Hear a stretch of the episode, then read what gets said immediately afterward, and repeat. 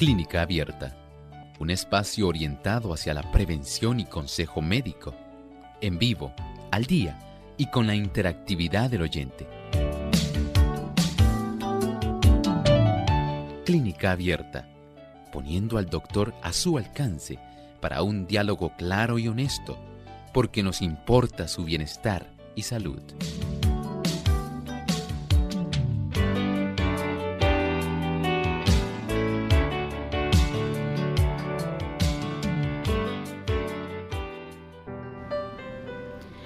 Comúnmente se producen durante la práctica de deportes que implican detenerse o cambiar de dirección en forma repentina como saltar, aterrizar, como el básquetbol, el fútbol, el fútbol americano y el esquí alpino.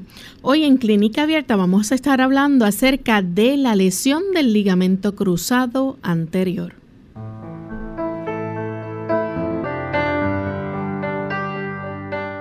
Saludos amigos de Clínica Abierta, nos sentimos muy contentos de compartir en esta hora con cada uno de ustedes porque nos importa su bienestar y salud. Estamos comprometidos con llevarles la mejor información respecto al cuidado de su salud. Y hoy vamos a estar tocando un tema interesante y esperamos que nuestros amigos lo puedan aprovechar al máximo y compartir con nosotros durante esta hora donde estaremos llevándoles buena información y sobre todo estaremos tratando una condición que le puede ocurrir a cualquiera de nosotros. Así que esperamos que estén muy atentos. Bien, antes de continuar, queremos también enviar saludos cordiales a aquellos amigos que siempre nos sintonizan, en especial en El Salvador. Nos escuchan a través de Radio Adventista 96.5 FM, Estéreo Adventista 106.9 FM. Así que desde San Juan, Puerto Rico, enviamos un cariñoso saludo a nuestros amigos en El Salvador y me encuentro en compañía del doctor Elmo Rodríguez como todos los días para darle buenos consejos y contamos con la buena orientación que siempre nos brinda. ¿Cómo está, doctor? Muy bien, saludos cordiales, Lorraine. Saludamos a nuestros amigos que hoy se han dado cita y nuevamente les decimos que nos sentimos muy, muy felices de que ustedes estén con nosotros en esta sesión de salud. Así es. Y vamos a compartir el pensamiento saludable antes de comenzar con nuestro tema. Además de cuidar tu salud física, cuidamos tu salud mental. Este es el pensamiento saludable en clínica abierta.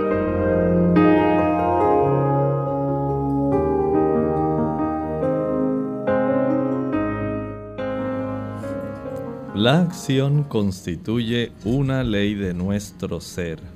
Cada órgano del cuerpo tiene su función señalada de cuyo desempeño depende el desarrollo y la fuerza de aquel. El funcionamiento normal de todos los órganos da fuerza y vigor, mientras que la tendencia a la inacción conduce al decaimiento y a la muerte.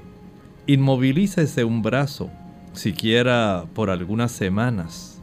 Suélteselo después y se verá cuánto más débil resulta que el otro que siguió trabajando con moderación durante el mismo tiempo. Igual efecto produce la inacción en todo el sistema muscular. Es un deber nuestro cada día el nosotros poder tener a nuestra disposición la actividad física sea en forma de trabajo, un trabajo físico, o en forma de ejercicio. Usted puede beneficiarse, se puede ayudar muchísimo. Recuerde que es una ley de la salud. La actividad física, si usted es agricultor, si usted es constructor, si es una persona que realiza mucho ejercicio, este tipo de actividad más que una carga, resultará para usted en un gran beneficio. Tenga esto en consideración, esto es parte de la salud.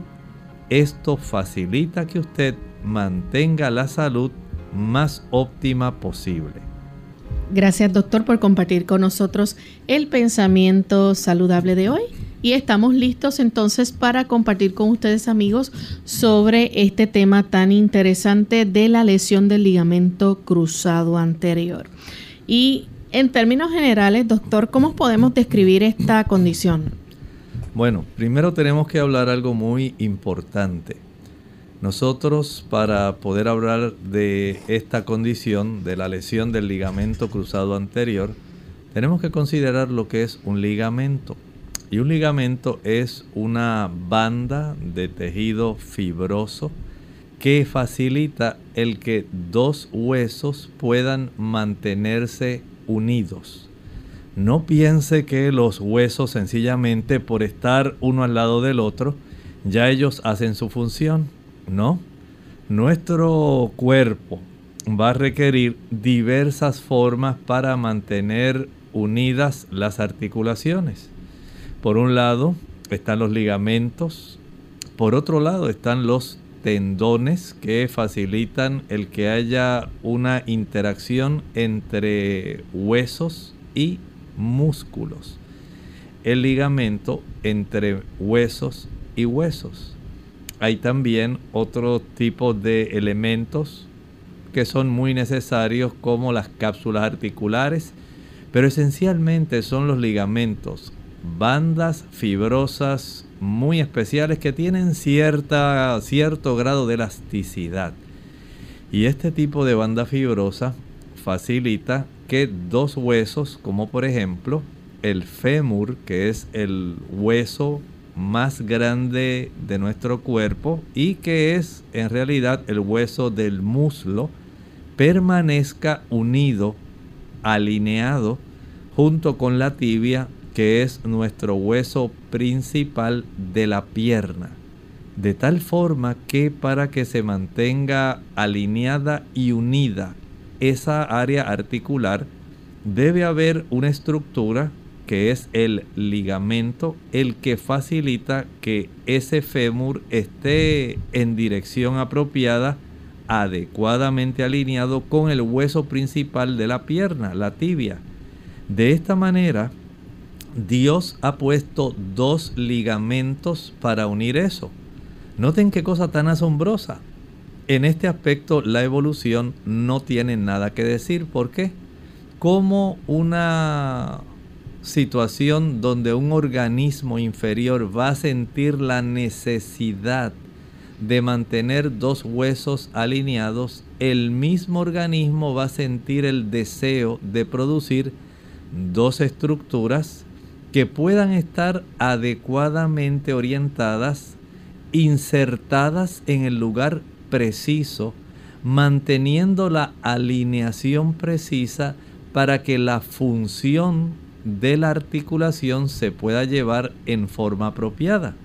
En realidad los creyentes de la evolución no pueden responder a esto. No es posible que al azar el cuerpo pueda producir dos estructuras, como si usted me dijera que su automóvil en el transcurso de los millones de años, él mismo desarrolló la necesidad de tener amortiguadores para cuando usted iba a estar rodando por la carretera su automóvil, más fácilmente usted pudiera enfrentar aquellas aquellos desniveles del rodaje.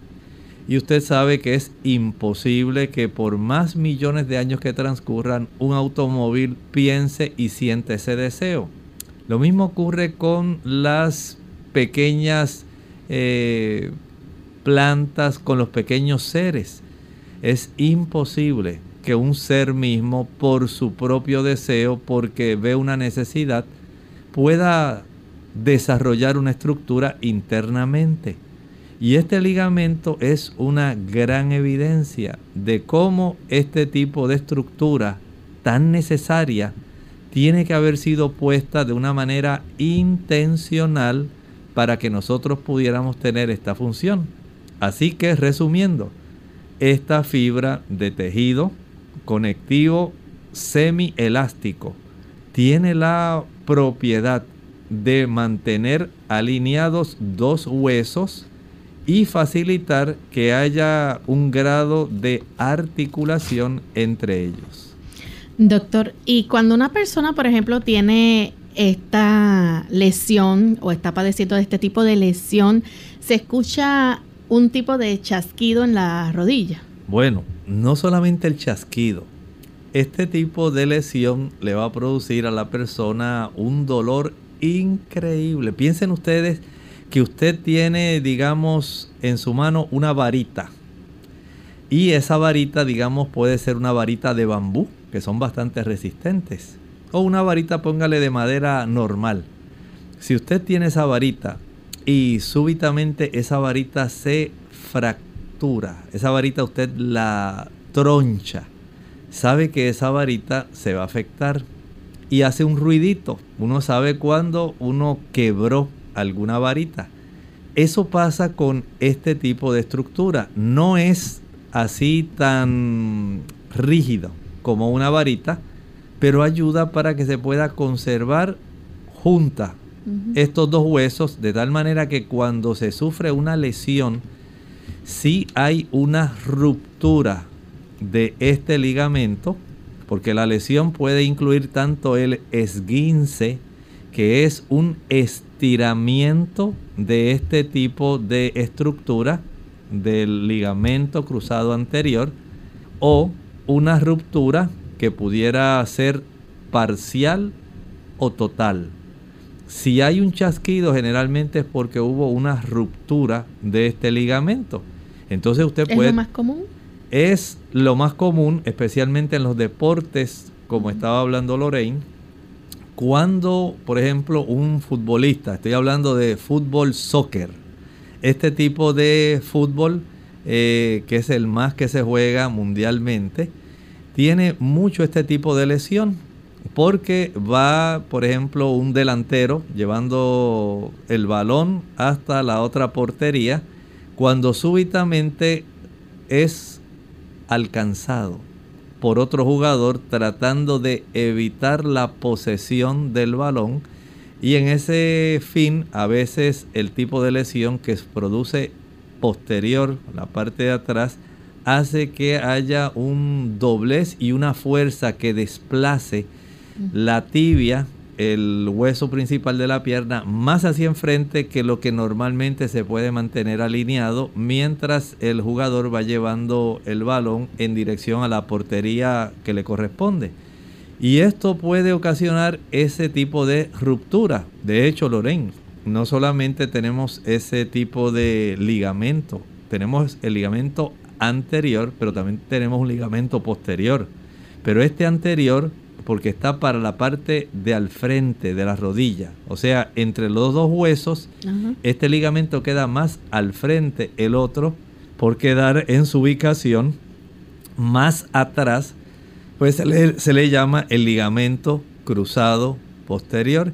Y de ahí entonces tenemos estas lesiones que por ser efectuadas en un momento donde se está realizando una acción y hay un cambio brusco de dirección, como cuando detienen por un, digamos, una colisión de otro jugador, ese golpe en la rodilla, ya que el jugador iba en una dirección y viene uno, un oponente y lo lesiona dándole una fuerza que puede ser lateral o posterior.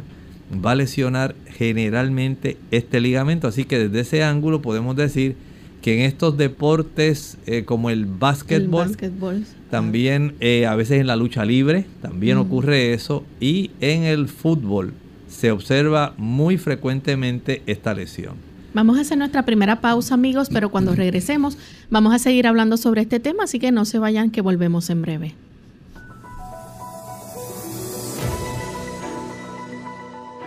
Principios del ejercicio saludable. El ejercicio debe ser regular, por lo menos 30 minutos al día. Debe ser vigoroso, pero no violento. Además, debería variar entre caminatas, jardinería, etc., para darle el mejor uso a todos los músculos del cuerpo y debe ser placentero para que produzca los efectos más beneficiosos.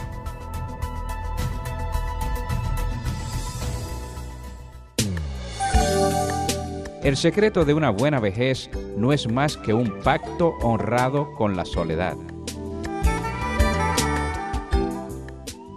Remedios caseros para la enfermedad reumática.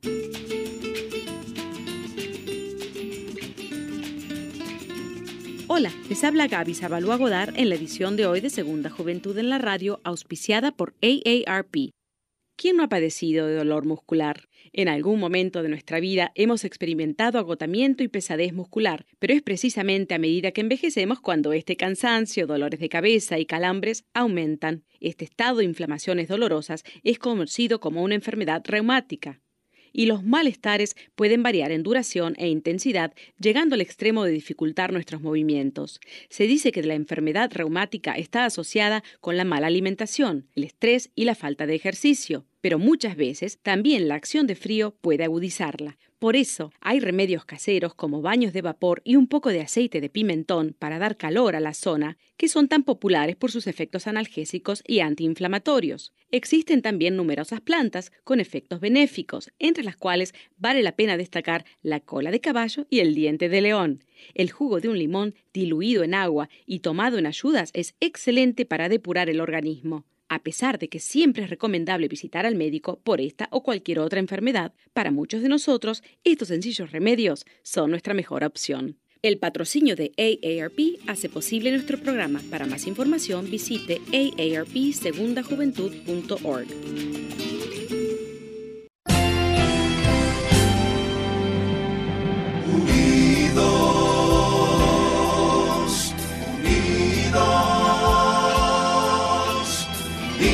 hacia el cielo siempre unidos, unidos, unidos en la testificación de la verdad, en la testificación de la verdad.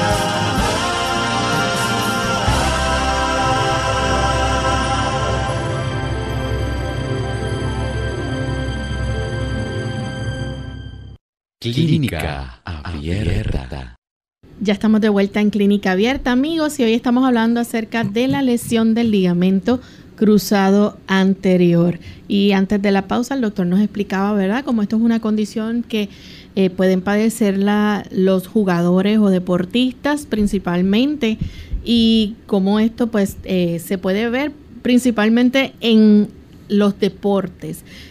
Doctor, ¿hay quizás personas que puedan padecer de esto también que no necesariamente sean deportistas? Bueno, puede ocurrir, puede ocurrir, pero en realidad eh, a consecuencia generalmente de algún traumatismo. No es algo que, que se pueda generar espontáneamente.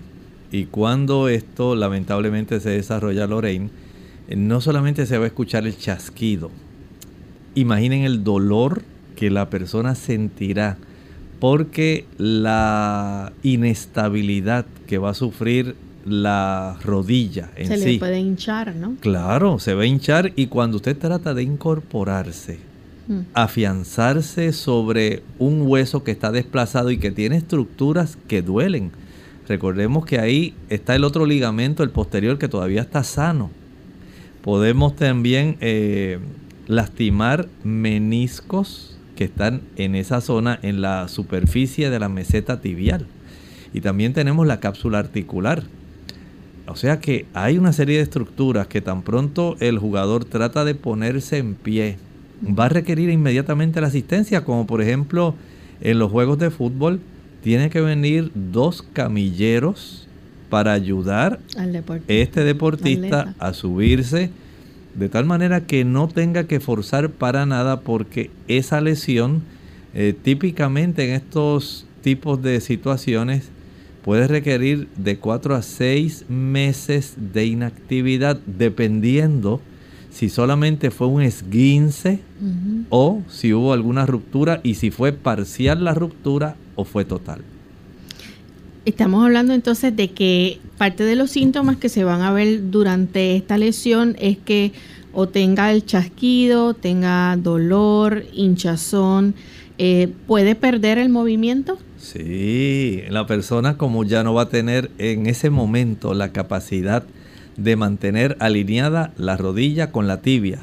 Entonces, y el dolor que le genera es tan exquisito que la persona no va a querer mover esa extremidad y prefiere entonces eh, quedarse tranquilo eh, hasta que el Por lo médico tanto no puede soportar su cuerpo. no, no, no, no, no, no. Esto es algo especial. Este. Recuerden que ahora al estar desplazada la alineación entre el fémur y la tibia, el que se ubique el peso distribuido de otra manera, que no sea directamente sobre la meseta tibial alineada, es un dolor que se siente. ¿Cuán importante es entonces que esta persona busque consultar al médico cuando ocurre este tipo de lesión? Eso es importantísimo. Inmediato ser. Inmediato. Y generalmente si ocurre en los deportes, él no tiene que buscar el médico, el médico lo viene a buscar a él.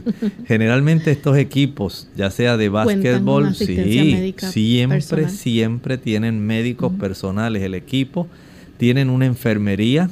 Muchas personas, no sé si habrán podido observar, en cada uno de estos lugares tienen una enfermería y tienen contacto con los hospitales del área para que en caso de ser necesario una intervención quirúrgica eh, que sea de emergencia, eso se puede hacer, si no, se refiere a un ortopedista eh, que el club ya tenga contratado para atender a todos los integrantes ante las lesiones que puedan sufrir.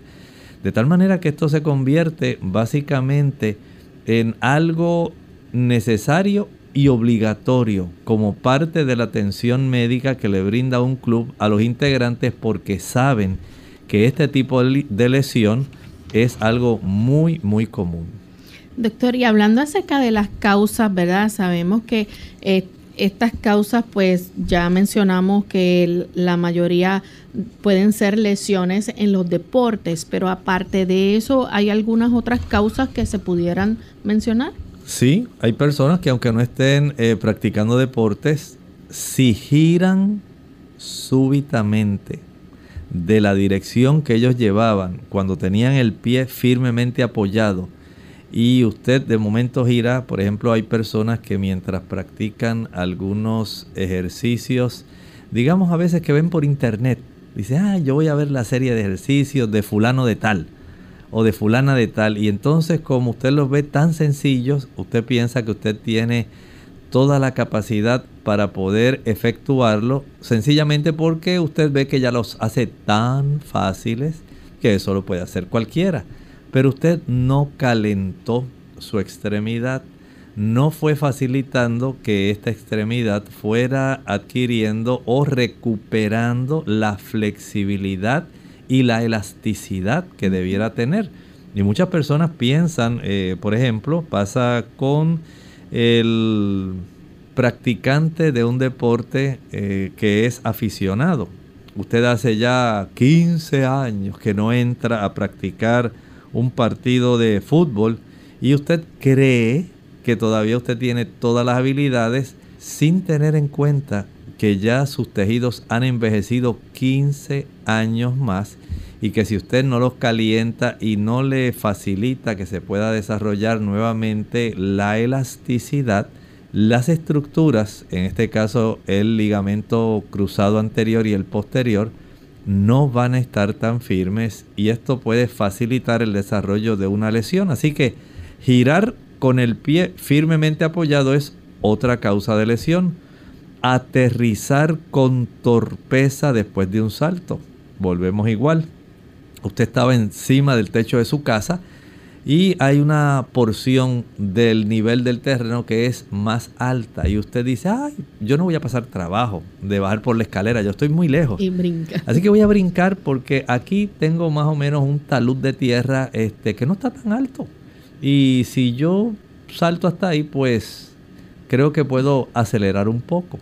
No. Lamentablemente, usted se le olvidó que probablemente ya la elasticidad de esos ligamentos, muy contrario a lo que usted cree, que usted piensa que eso es como una banda elástica que conserva la elasticidad. Aún las bandas elásticas, Lorraine, con el paso del tiempo se tuestan y se dañan, no conservan la elasticidad de una manera indefinida.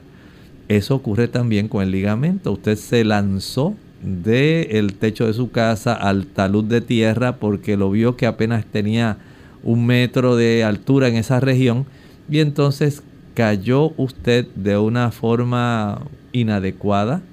O quizás antes lo podía realizar, pero claro, pero ya la estructura se ha envejecido y no hay esa misma elasticidad. Así que aterrizar con torpeza después de dar un salto. Esta es otra causa por la cual muchos eh, practicantes del baloncesto, del básquetbol, también sufren muchas lesiones. O como le pasa a muchas personas también que le, se tuercen el tobillo. Bueno, en el tobillo sufre más un esguince. Ahí puede ocurrir, pero es otro ligamento que está de la tibia hacia la zona del hueso del talón, de esa área algo parecido, si es un esguince, pues por lo menos no es tan preocupante, porque puede ocurrir un esguince en esta rodilla también, y le va a doler, y se le va a hinchar, y la persona se le va a dificultar caminar, la distribución de su peso.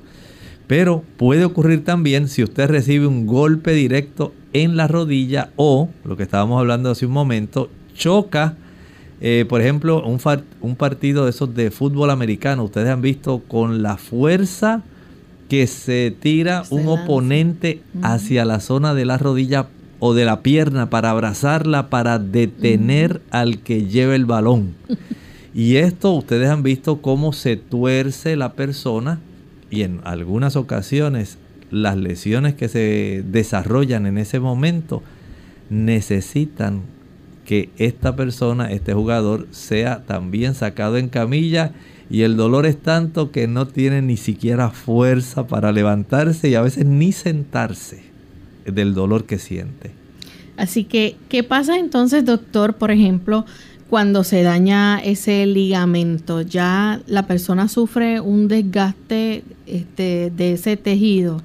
Sí, recuerden que este tejido una cosa es que desarrolle un esguince, se estiró demasiado. No vuelve a ser igual una vez se estira.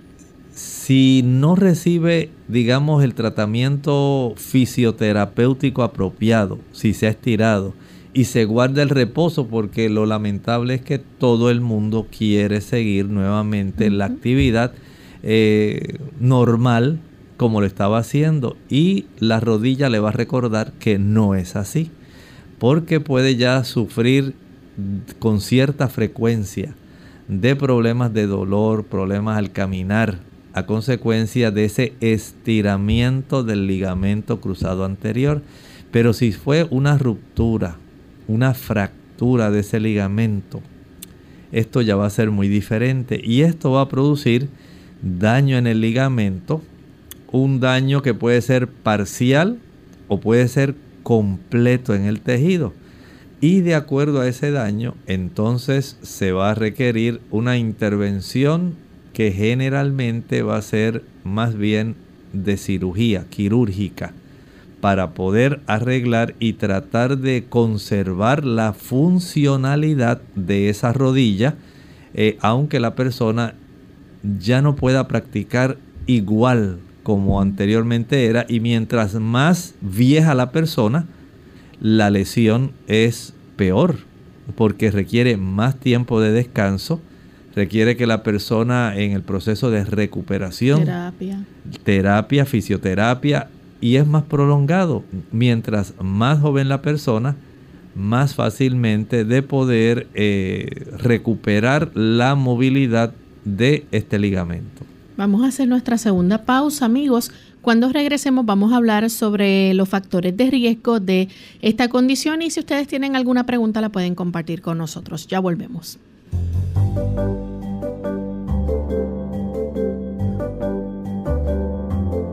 Prevención es salud.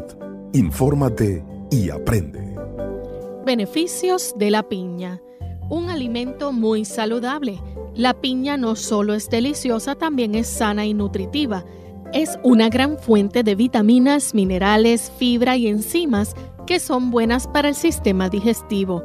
Además, contiene vitamina C y muy poca grasa y sodio. Escucha sus beneficios y adóptala. tiene propiedades antioxidantes.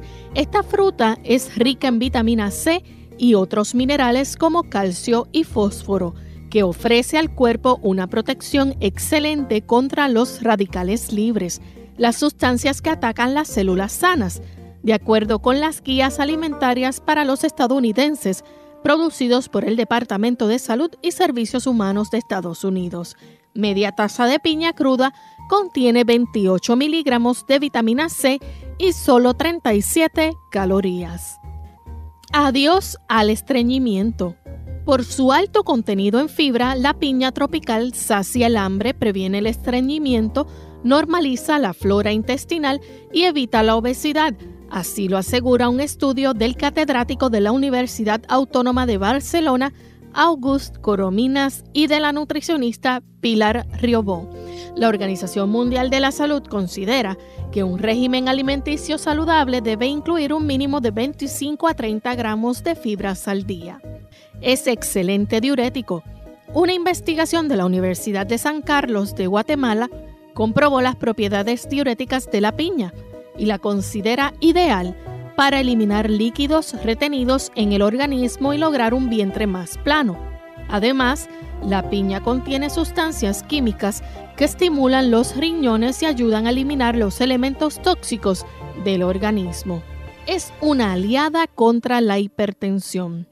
El Instituto Nacional del Corazón, Pulmones y Sangre señala que una forma de combatir la hipertensión arterial es consumir una gran cantidad de potasio y una pequeña cantidad de sodio en la dieta. Una taza de piña contiene alrededor de un miligramo de sodio y 195 miligramos de potasio, por lo que ayuda a estabilizar la presión arterial naturalmente. Tiene propiedades coagulantes. Por su contenido de la enzima llamada bromelina, la piña resulta muy adecuada para la circulación.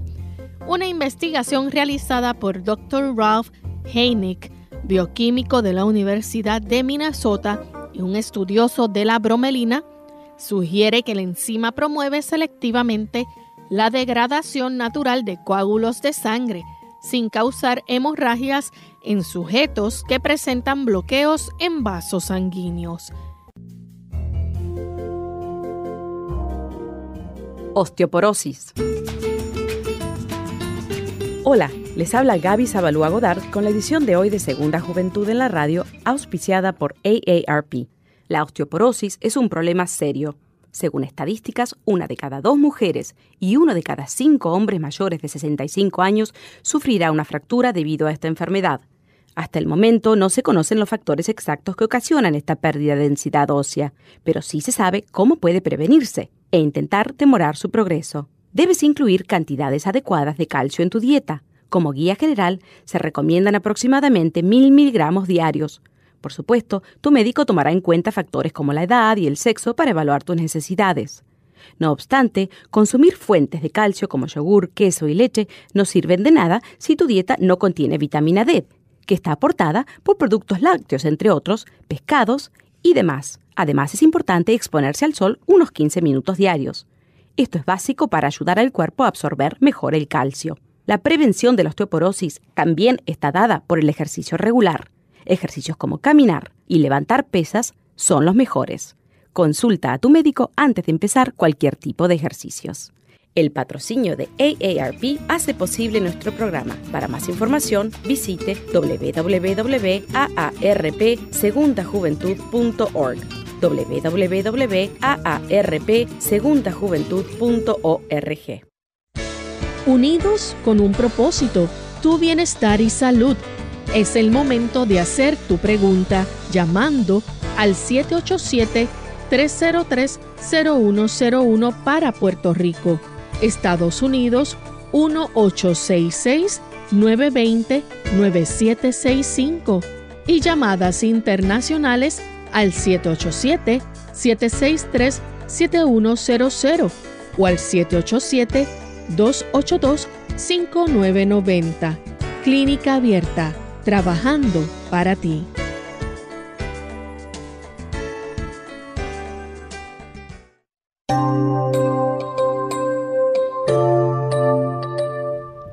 Ya estamos de vuelta en clínica abierta, amigos, y hoy estamos hablando acerca de la lesión de ligamento cruzado anterior. Y antes de la pausa estábamos compartiendo, ¿verdad?, cuáles eran las causas para que se diera entonces este tipo de lesión. Pero vamos a hablar en este momento, antes de continuar, eh, queremos comentar sobre los factores de riesgo, pero tenemos a María desde Estados Unidos. Adelante, María. Gracias. quisiera escuchar la respuesta por teléfono porque no tengo, no estoy en mi casa. Sí, adelante, María. Hace muchos años, tal vez unos 15 años, yo vengo haciendo ejercicios. No sé si es ese problema que yo tengo porque el dolor no es intenso todo el tiempo, pero me gusta hacer ejercicios con peso. No mucho peso, pero sí hago squats y cosas así. Hace tal vez unos seis años yo iba corriendo afuera y caí sobre mi rodilla derecha. Me hice un hueco en la rodilla tanto que yo podía ver el hueso. Me recuperé como dos años después, caminando, pegué la misma rodilla en un pile de nieve que estaba ya dura, se me hinchó y eso fue horrible. Y ahora tengo ya 49 años, sigo haciendo mis ejercicios, pero más que todo en la noche a veces me despierto con un dolor tan intenso que yo no puedo estirar mi pierna. No sé si es ese problema y qué podría hacer para ayudarme. Gracias. Muchas gracias. Mire, eh, mi recomendación, tómese eh, o sáquese una radiografía de esa rodilla, si fuera necesario alguna tomografía computarizada, porque pudiera tener otro tipo de situación, por ejemplo, es más fácil a consecuencia de los traumatismos desarrollar artritis reumatoidea o también puede ocurrir que se desarrolle osteoartritis, tanto osteoartritis como artritis reumatoidea. Y esto puede eh, empeorar el hecho de que tras usted haber sido o haber sufrido este tipo de traumatismo, esto se haya desarrollado y se haya ido empeorando con el tiempo. Pero hay que determinar qué es lo que está ocurriendo, si en efecto esto es así, porque se pueden haber alterado otras estructuras y ahora tal vez con la edad, con, el con los cambios hormonales, eh, va entonces a evidenciarse este tipo de situación y está molestándole. Mientras usted busca ayuda, puede usted aplicar en esa área, si le molesta mucho, eh, consiga una taza vacía de estas de 8 onzas, eh, más o menos 250 mililitros. Añada unas dos cucharadas de carbón activado y unas cuatro cucharadas de linaza triturada. Proceda a mezclar en seco el polvo del carbón con la linaza triturada. Y esto le va a dar un tipo de polvo marrón oscuro. Una vez ya haya combinado bien en seco estos dos ingredientes, ahora comience a añadirle un poco de agua tibia.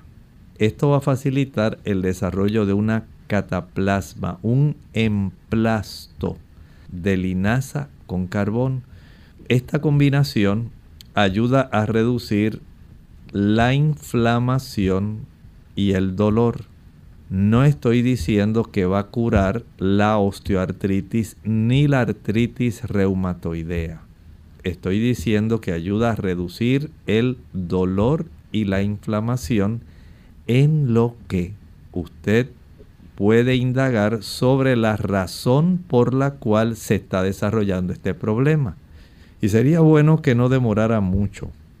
De esta manera usted puede saber si lo que tiene es algo, pues que sencillamente es un proceso inflamatorio por consecuencia de este tipo de degeneración en la articulación o si hubiera alguna otra cosa que le esté molestando. Saben que en esa área entre la unión del fémur con la meseta tibial se pueden desarrollar espolones, ¿sí?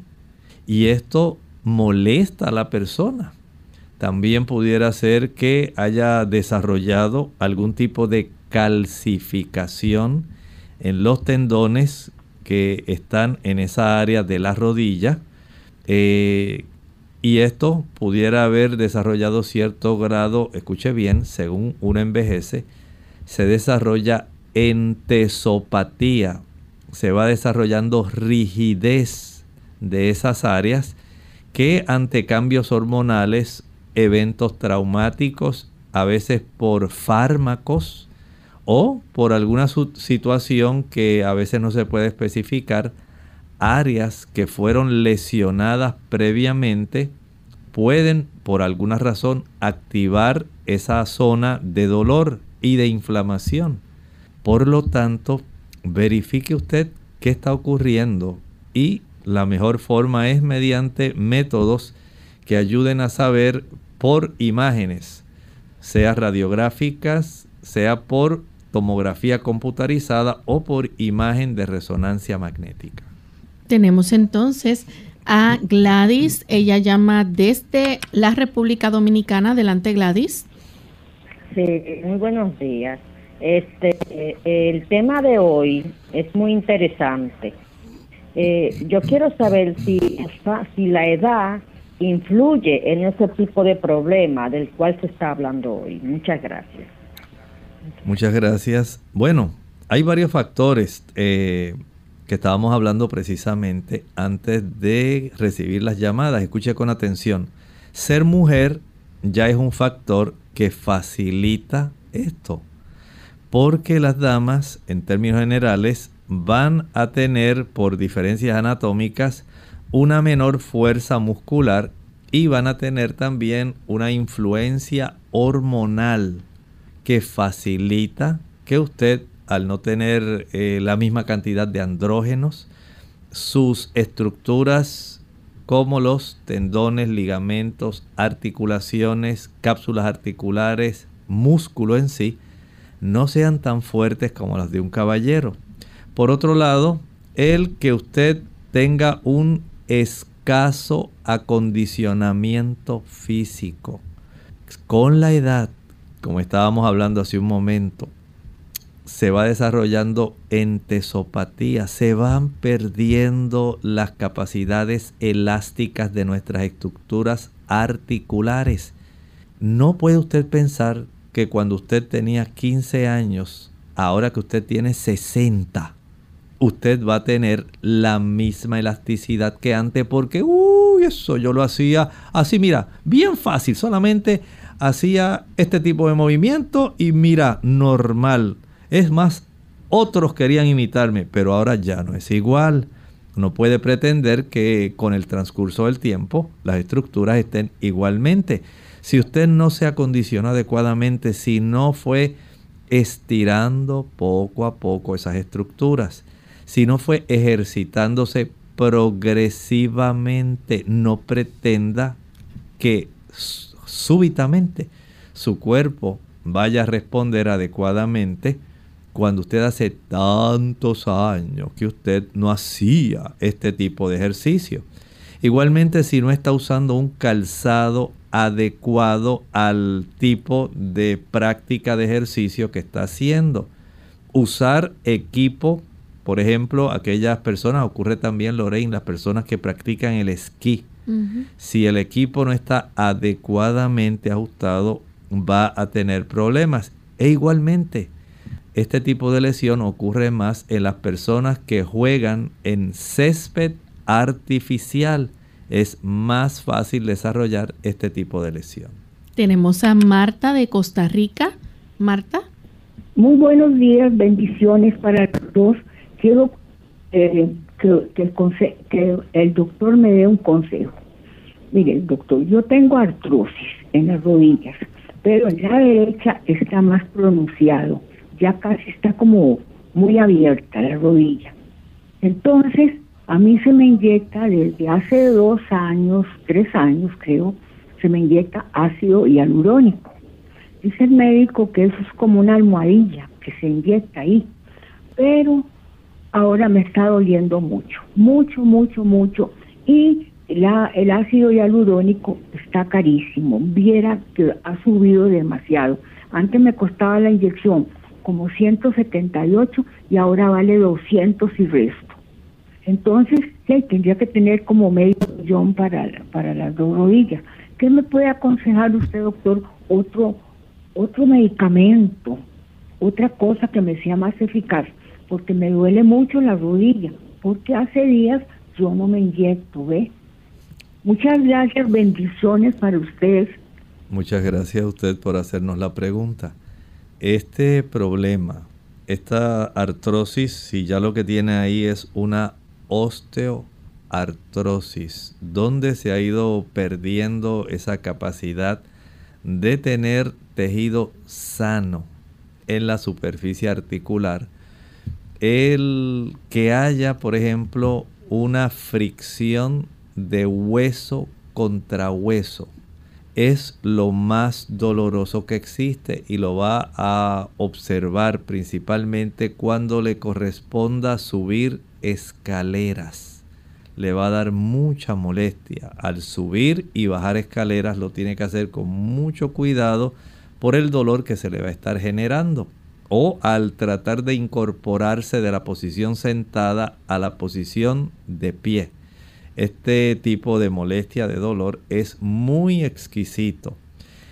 El ácido hialurónico es eh, parte, digamos, del beneficio que se le puede proveer porque ayuda para que el líquido sinovial, esas articulaciones de las rodillas tienen cierta cantidad de líquido para poder amortiguar y nutrir a la vez los cartílagos de la superficie que se encuentran tanto en los cóndilos del fémur, en la porción distal, el tercio distal, y en la porción básicamente superficial también de la meseta tibial.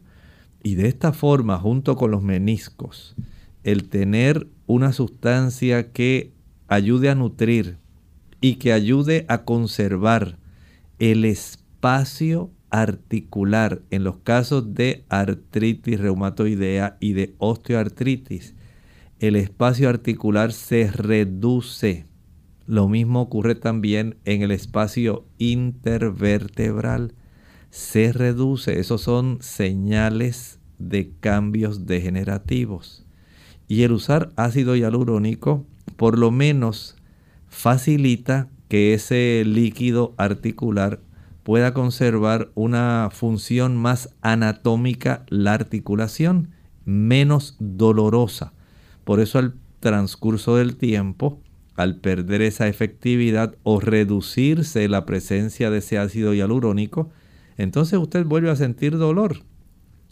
No hay en este momento que yo le pueda decir algún producto natural que pueda eh, facilitar que usted tenga la oportunidad de conservar la calidad de esa articulación de la misma manera, pero sí puede ayudarse por lo menos.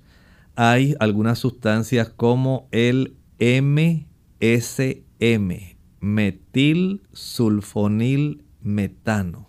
Esa sustancia puede ayudar con el problema. No estoy diciendo que lo va a quitar, pero ayuda.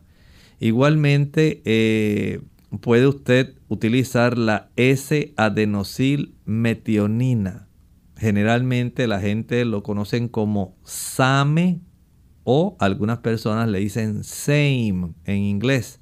S-A-M, S-adenosil metionina. Algunas personas eh, utilizan la glucosamina vegetariana para poder compensar. Así que ya le he mencionado tres. MSM también tiene la S-adenosil metionina, SAME o SAME. Ah, hay un cuarto también que pudiera utilizar, que pudiera ayudarle y por lo menos para bajar el dolor y la inflamación. Pero lo más práctico es la S-adenosilmetionina y el MSM. El cuarto que le estoy hablando se llama la curcumina. No ayuda para que usted pueda reparar superficie cartilaginosa como la glucosamina vegetariana, pero le ayuda a reducir la inflamación y el dolor. Sin embargo, considere que eventualmente si este tipo de degeneración articular continúa, es muy probable que usted requiera una prótesis en su rodilla. Bien, tenemos entonces a Marcela. Ella nos llama de la República Dominicana. Adelante, Marcela. Buenos días, doctor. Buenos días, Loren. Buen día. Mi pregunta casi está contestada aparte de la... de porque me pasa lo mismo que la señora. Yo tengo artrosis en la rodilla derecha y tengo el menisco roto en la rodilla izquierda, pero todavía el doctor me dice que no tengo que inyectarme eh, todavía. Entonces, mi pregunta es si yo con esa situación en la rodilla puedo continuar caminando, porque ya ahora no tengo tanto dolor como lo tenía, porque me pusieron un tratamiento y ya el dolor ha ido un poco bajando. Entonces, mi pregunta es si puedo eh, continuar caminando. Muchas gracias. Bueno, hay varios ángulos que se pueden considerar. Primero, el peso. Si usted baja peso, usted alivia la carga que le impone a sus rodillas. Las rodillas facilitan, junto con el muslo y la pierna, la distribución del peso de la porción superior de nuestro cuerpo. Mientras más pesada usted está, más dolor va a tener.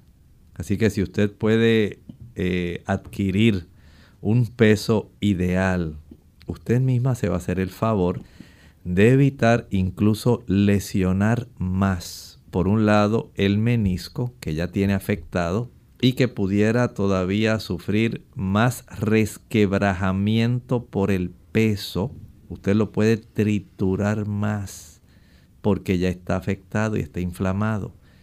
Y puede también agravar por el peso esa articulación de la rodilla donde básicamente va a estar articulando hueso con hueso. Es decir, que bajar peso en su caso es algo imprescindible.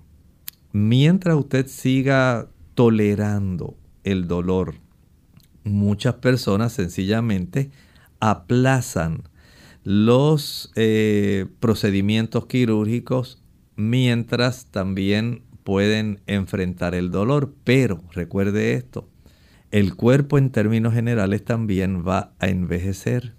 Y no es lo mismo someterse a una edad temprana, a una cirugía, a someterse a una cirugía a una edad mucho más adulta con otras complicaciones como hipertensión arterial, enfisema, enfermedad pulmonar obstructiva crónica, donde ya eh, en algún momento, aunque usted no lo crea, perdonen, sus huesos van a ir reblandeciéndose y la inserción de una prótesis no va a ser igual, porque va a tener huesos más frágiles y no van a ser capaces de tolerar la prótesis que se quiere poner. Así que tiene que tomar todos esos factores en mente. Algunas personas prefieren decir, bueno, yo voy a tolerar el dolor hasta que ya no pueda más. Bueno, tienen esa opción. Pero lo cierto es que los huesos se van poniendo osteoporóticos y usted va perdiendo capacidades para poder enfrentar procesos quirúrgicos. Tiene que tomar todo eso en cuenta. Esperamos que esto le pueda servir. Tenemos a Juliana Carpio Rojas a través del Facebook. Ella dice, la lesión del ligamento de grado 2, ¿qué alimentos pueden ayudar a la regeneración del tejido y cuál es el porcentaje de la absorción del colágeno en el organismo? Nos escribe desde Perú. Muy difícil por varias razones usted sí puede tener beneficio, digamos, descansando esa articulación que sufrió la lesión por varios meses. eso es lo que mejor puede hacer si la lesión fue, digamos, una ruptura parcial. Si es una ruptura total, cirugía. Con usted reposar mucho tiempo no lo vamos a arreglar. La absorción del colágeno depende de varios factores. Número uno, depende de su acidez digestiva.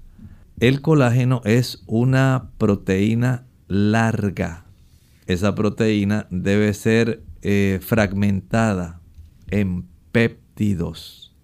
Esos péptidos, mediante acciones de proteasa a nivel del duodeno, que se obtienen del páncreas, van a ser fraccionadas en aminoácidos.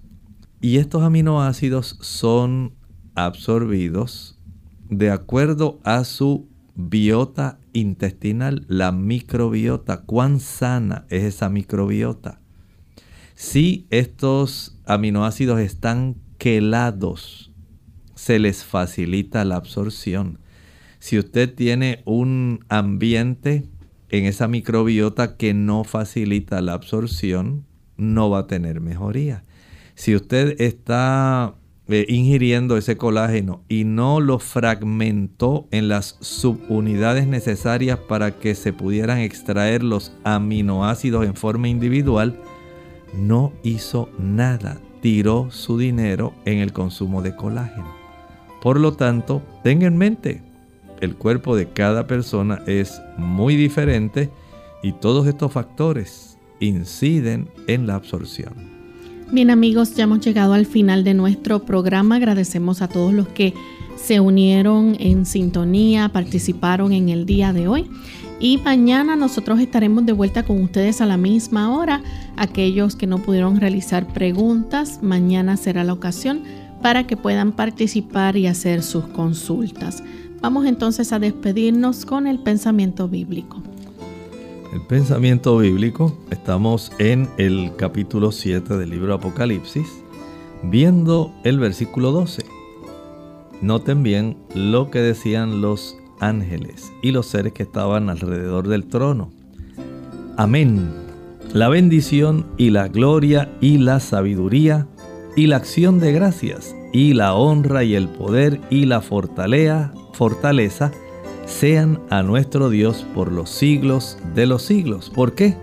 Sencillamente porque Dios y Jesús, el Padre y el Hijo, son los artífices de nuestra salvación. Y esto es algo tan maravilloso, el que usted y yo, seres destinados, sentenciados a la muerte eterna por el pecado, hayamos sido rescatados de esa triste condición y llevados a la debida relación con Dios para que podamos compartir con Él por la eternidad. Bien, nosotros nos despedimos y será entonces hasta el siguiente programa de Clínica Abierta. Con cariño compartieron el doctor Elmo Rodríguez Sosa y Lorraine Vázquez. Hasta la próxima.